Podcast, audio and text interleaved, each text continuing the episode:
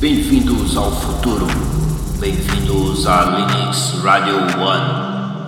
E eu sou Léo Loyo, diretamente de Recife, Pernambuco, Brasil, para todo o mundo.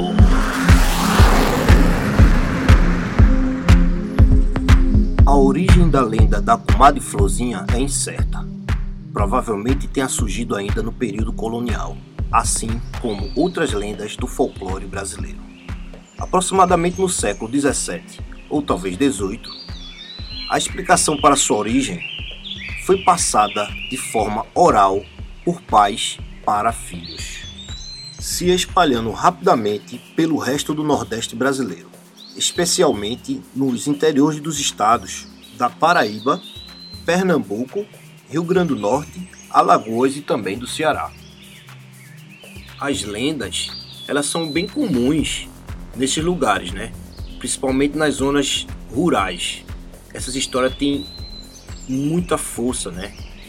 E tem algumas cidades até que inclusive são levadas tão a sério que são organizadas associações que objetivam caçar a criatura, caçar a comadre florzinha. Veja só. Chegou ao ponto de, de acontecer isso em determinadas cidades da zona rural.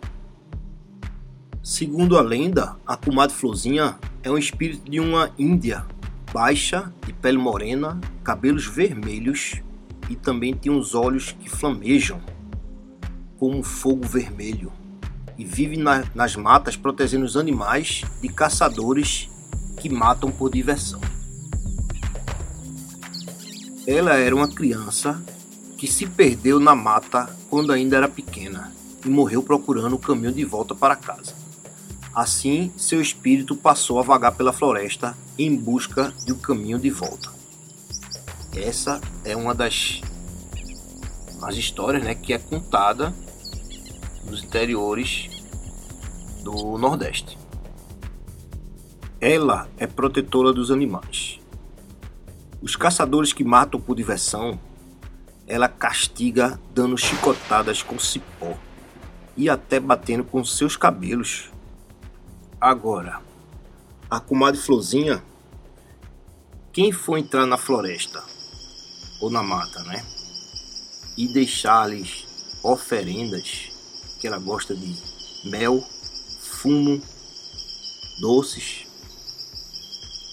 ela deixa a pessoa entrar na floresta e conseguir sair de volta, pegar o seu caminho de volta, né, para casa e até quem sabe até consegue ter o objetivo da caça, né? Que é quem for caçar para sobreviver, né? Para caçar como alimento, não caçar como diversão.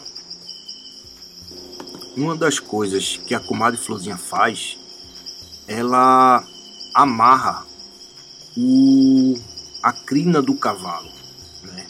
Às vezes, em certos lugares, nos estábulos dos cavalos, quando amanhece, a, o, a pessoa responsável né, pelo, pelo, pela, pela criação de cavalo, observe e vê que os cavalos têm, todos eles têm como se fosse tranças, né?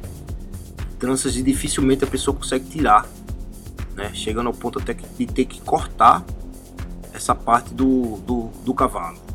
Dentro da mata, né? Ela tem um assovio. Quando o assovio está perto, é porque ela está longe. E quando o assovio aparentemente vem de longe, é porque ela está perto.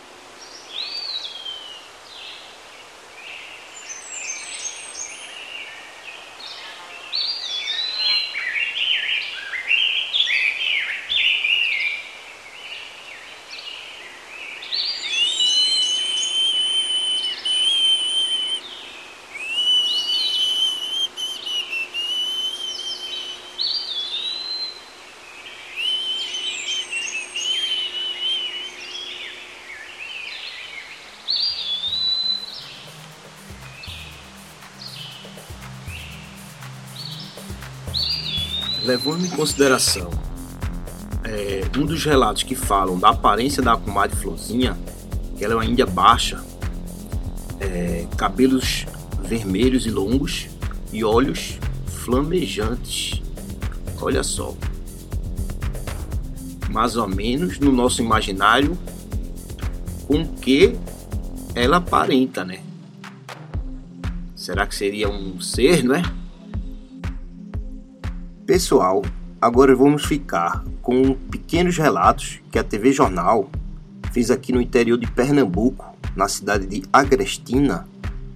É... Ela coletou pequenos, pequenas atuações da comadre Florzinha.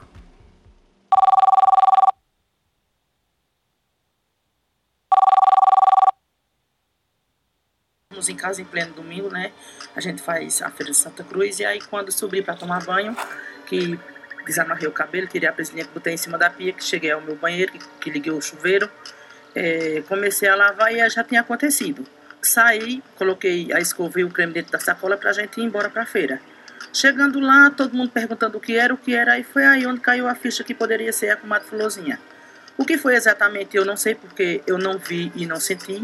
Eu sei que aconteceu, foi muito sério, teve que cortar meus cabelos no gilete.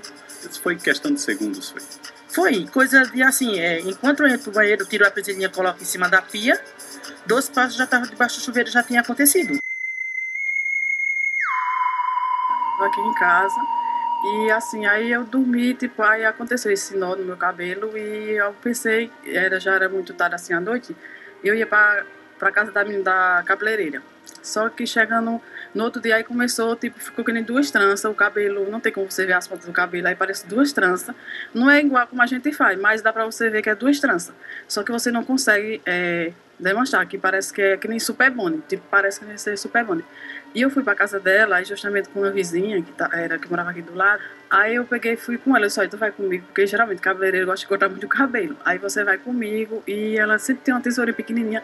Pede pra ela pelo menos enfiar a tesoura pelo menos no meio da trança, ver se consegue pelo menos cortar a metade e não cortar o cabelo todo, né? Como o cabelo era bem na cintura. Aí ela falou, ela foi comigo. Quando chegou lá, a cabeleireira disse.